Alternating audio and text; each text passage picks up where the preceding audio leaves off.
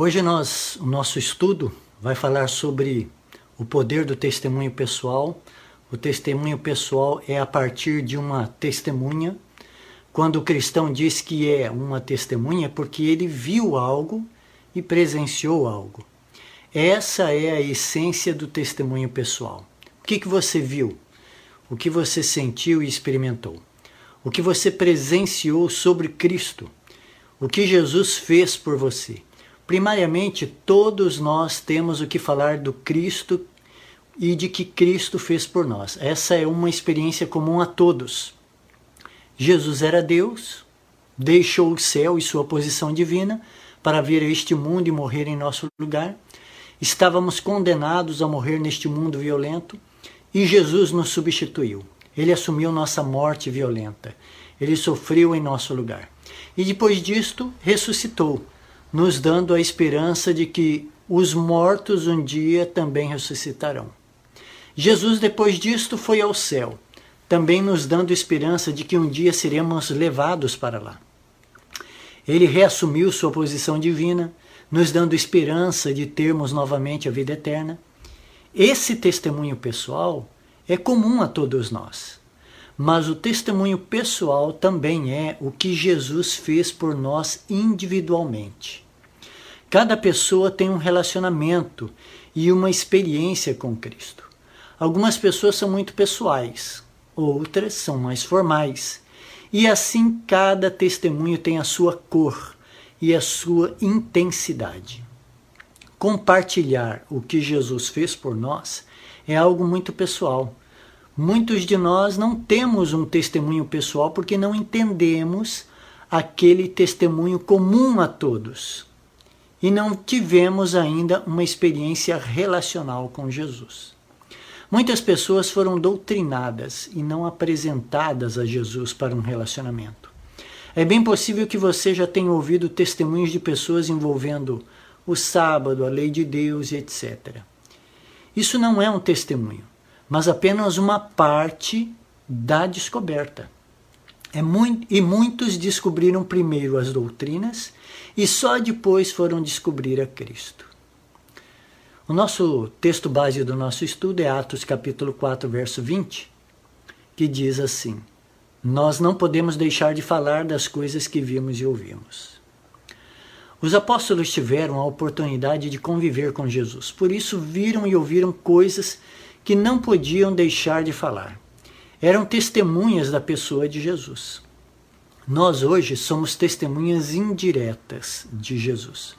Podemos falar do que temos ouvido e visto, naquilo que Jesus fez em nossa vida. Muitos de nós não conseguem enxergar o que Jesus fez e têm dificuldade para descrever algo ou fazer o testemunho. Isso devido a um conceito distorcido do que é a religião pessoal. Se a religião não for um relacionamento com Deus, a pessoa vai ter uma dificuldade em elaborar o seu testemunho, ou até de dizer algo sobre Jesus. Quando temos consciência do relacionamento com Deus e sentimos a sua influência, a sua presença diária, nós começamos a experienciar novas coisas. O que você viu e ouviu? Isso é basicamente o conteúdo do testemunho. É basicamente ser uma testemunha de Cristo, falar o que você viu e ouviu a respeito de Jesus, na sua vida individualmente, seja do que ele fez em sua própria vida ou na vida de outras pessoas. Muitas vezes nosso testemunho acontece de relatos secundários, que vimos e ouvimos na vida de outros irmãos, mas não deixam de ser testemunhos. Mas todo cristão deveria ter o seu próprio testemunho pessoal. A história do que Jesus fez na sua vida particular. Pedro disse perante o sinédrio: Nós não podemos deixar de falar. O testemunho dos apóstolos era tão intenso que eles não conseguiam ficar calados. Antes da experiência pentecostal, os discípulos estavam fechados no cenáculo e com medo. Depois, o Espírito Santo os infundiu dessa alegria contagiante e da vontade de falar de Jesus. O testemunho pessoal é motivado pelo Espírito Santo. É um dom concedido por Deus.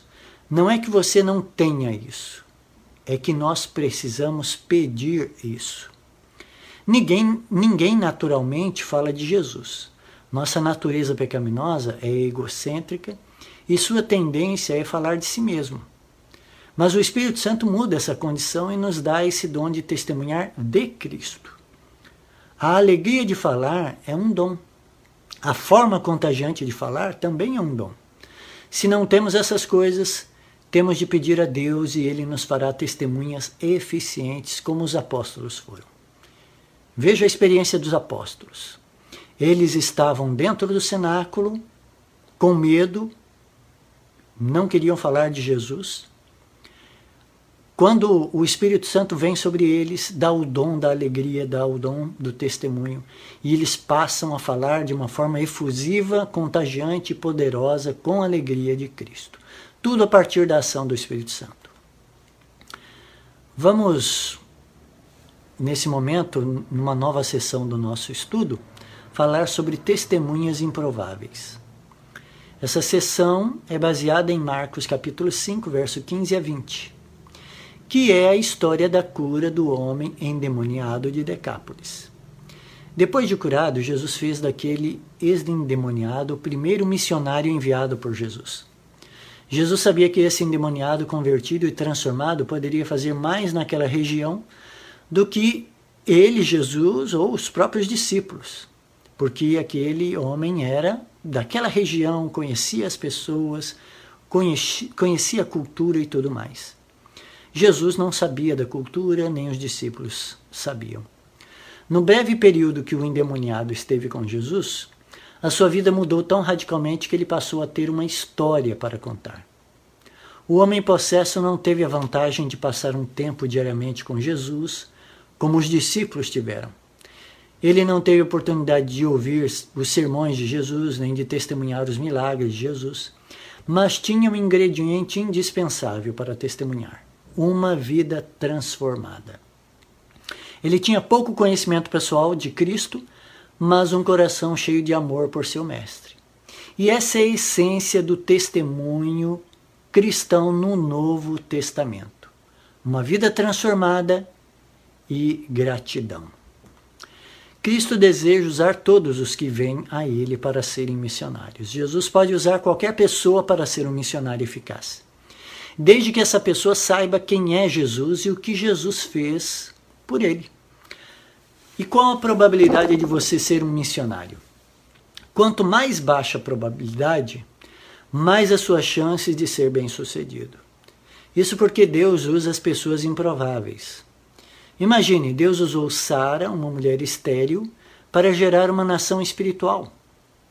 Deus usou Jonas, uma pessoa temperamental, para pregar em Nínive. Deus usou a Paulo, um antigo perseguidor da igreja. O que tornou aquele ex-endemoniado um missionário eficaz? Foi a restauração de sua vida. Isso porque Deus usa os improváveis. Aquele endemoniado, as pessoas sabiam que ele era. Depois viram a pessoa que ele se tornou. Quanto pior você era e quanto melhor você se tornou, é o fator de sucesso do seu testemunho. O livro Desejado a Todas as Nações, página 340, diz assim: Como testemunhas de Cristo, devemos dizer o que sabemos, o que nós mesmos temos visto e ouvido e sentido. Se seguimos a Jesus passo a passo, teremos algo positivo a contar sobre a maneira pela qual ele nos tem conduzido. Podemos dizer como temos experimentado suas promessas, comprovado a fidelidade dessas promessas, podemos dar testemunho do que temos conhecido sobre a graça de Cristo e seu poder. É esse o testemunho que nosso Senhor pede de nós. E é por falta desse testemunho que o mundo está a perecer. Livro Desejado a Todas as Nações, página 340. Proclamando o Cristo ressurreto. Vamos estudar sobre isso nessa nova sessão. O nosso texto para essa esse estudo é Marcos 16, verso 7.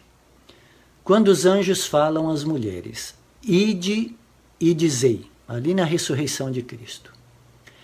Essa foi uma missão delegada às mulheres que deviam proclamar o Cristo ressurreto. Elas deveriam ir e dizer o que tinham visto e ouvido. O que elas tinham visto? O túmulo vazio. E o que elas tinham ouvido? Que Jesus havia ressuscitado. Uma parte do nosso testemunho, aquele testemunho geral que todos devem ter, é isso: falar da ressurreição de nosso Senhor Jesus.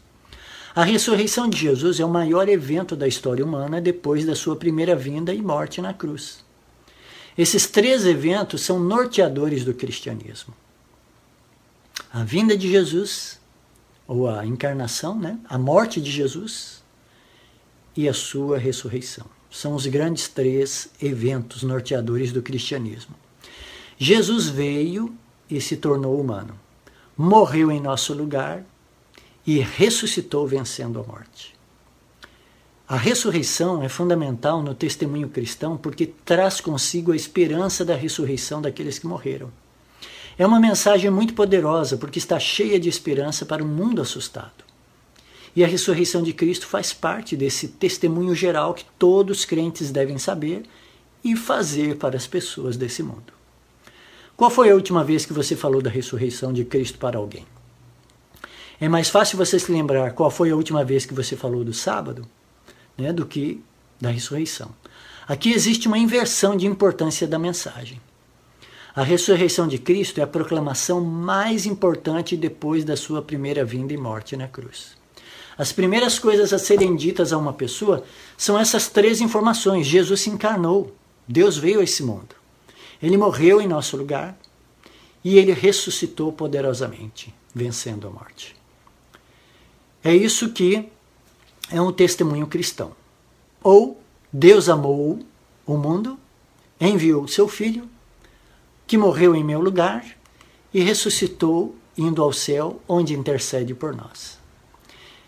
Essas são bases do testemunho, é o testemunho geral que todos os crentes devem ter. Precisamos reformular nosso testemunho cristão. Mas você pode estar se perguntando e onde entra a mensagem da lei do sábado e da mensagem de saúde, etc. Elas vêm depois da proclamação do Cristo ressurreto.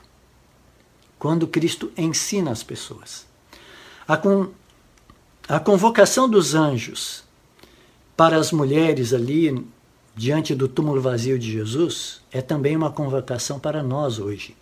Ide e digam, ou ide e dizeis. Depois de encontrarmos o Cristo ressurreto ao longo da estrada da vida, também precisamos correr como aquelas mulheres correram para contar a história do túmulo vazio. Pedro, em seu sermão, disse: A este Jesus Deus ressuscitou, dos que todos nós somos testemunhas. Atos 2, 32. João, perante o Sinédrio, disse: Tomai conhecimento vós todos, Jesus Cristo Nazareno, a quem crucificastes, Deus o ressuscitou. Atos 4, verso 10. Paulo, pregando em Antioquia aos judeus, disse em seu sermão: Deus o ressuscitou dentre os mortos. Na carta aos Romanos, Paulo menciona a ressurreição de Jesus sete vezes. Na primeira carta aos crentes de Corinto, são dez vezes mencionadas a ressurreição de Jesus. A pregação cristã necessariamente tem de passar pela ressurreição de Cristo. E o testemunho cristão também tem de passar pela ressurreição de Cristo.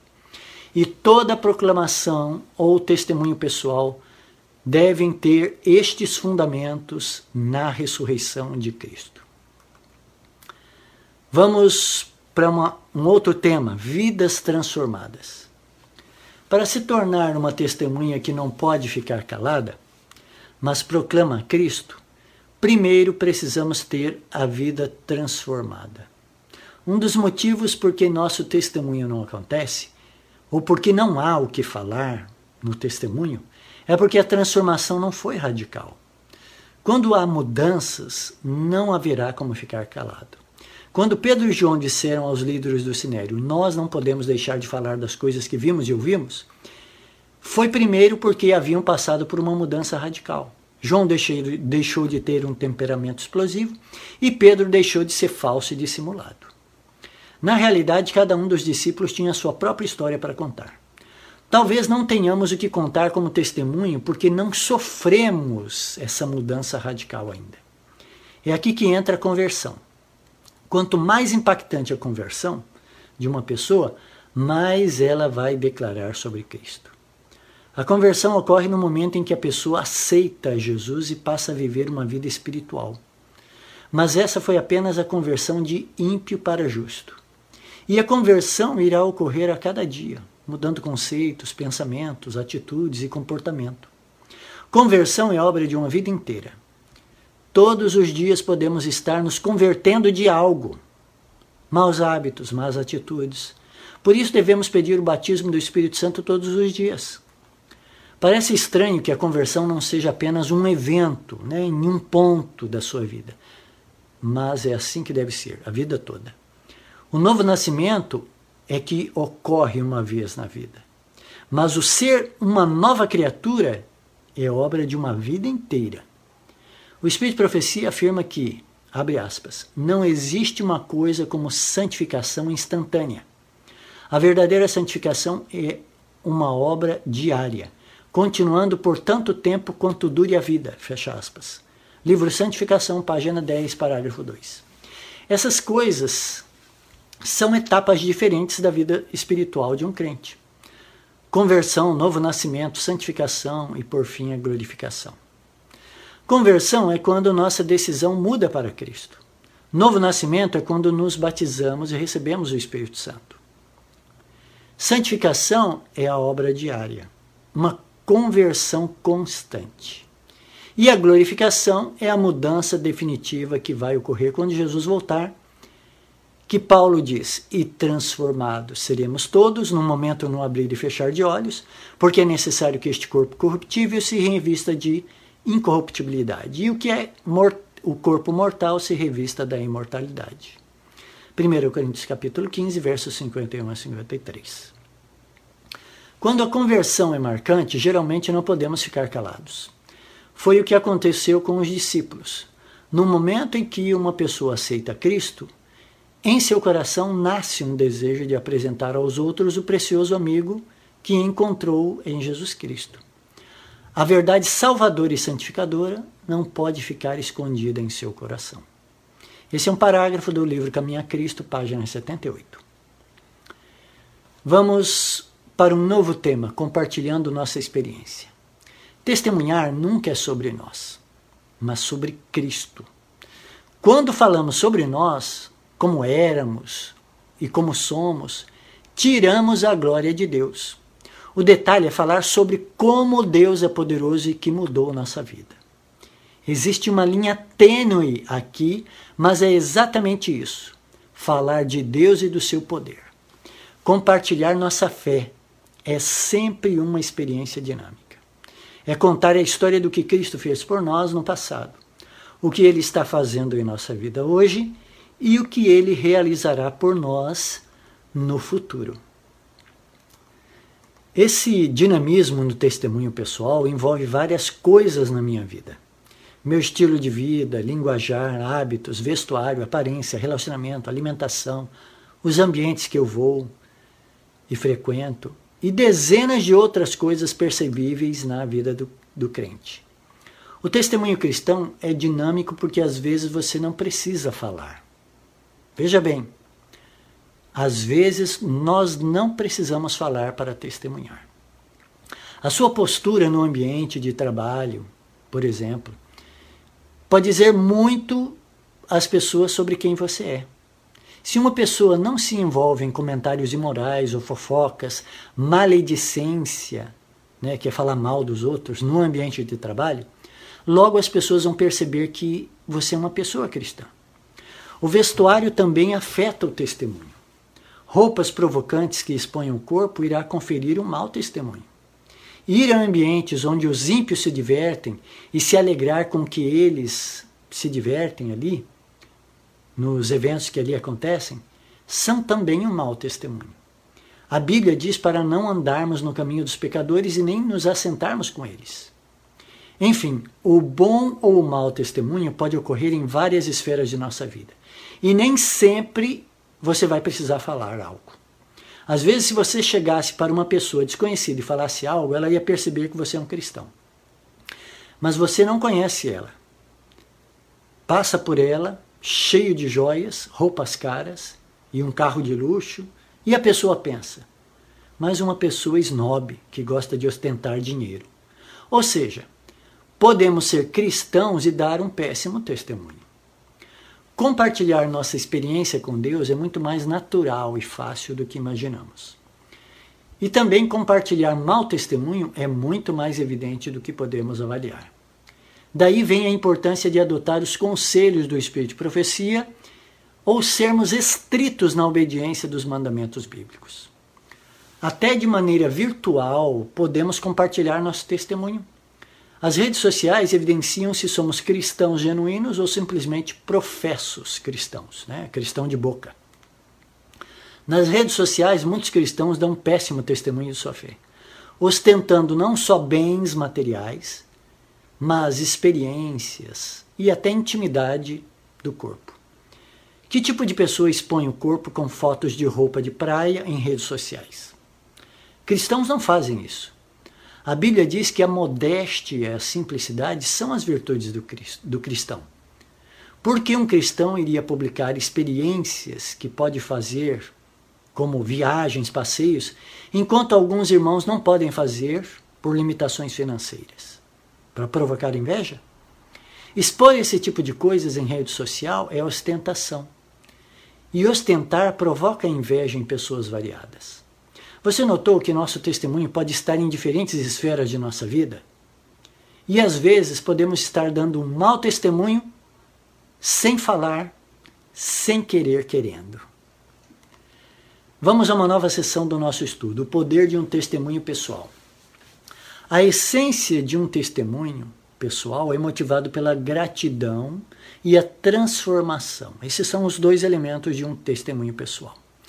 E é composto pela verdade de que Deus é bom, Deus é amor. O testemunho é sempre sobre Deus. Quando falamos algo sobre nós, é o que Deus fez em nós. Quando falamos sobre nós, isso é autopromoção. Quando falamos do que Deus fez em nós, isso é testemunho. Até porque nós não podemos fazer nada por nós mesmos. Deus nos encontrou, Deus nos perdoou, Deus nos transformou. Esse poder transformador é muito evidente no testemunho de Paulo. O apóstolo faz vários testemunhos descrevendo o poder de Deus em sua vida. Paulo testemunhou em Atos 22, diante de uma multidão em Jerusalém. Em Atos 23, ele testemunha, fala da sua vida diante do Sinédrio. Ele dá o seu testemunho aos cristãos da Galácia na carta aos Gálatas, capítulo 1, versos 13 a 24, detalhes sobre a sua conversão e sua vida.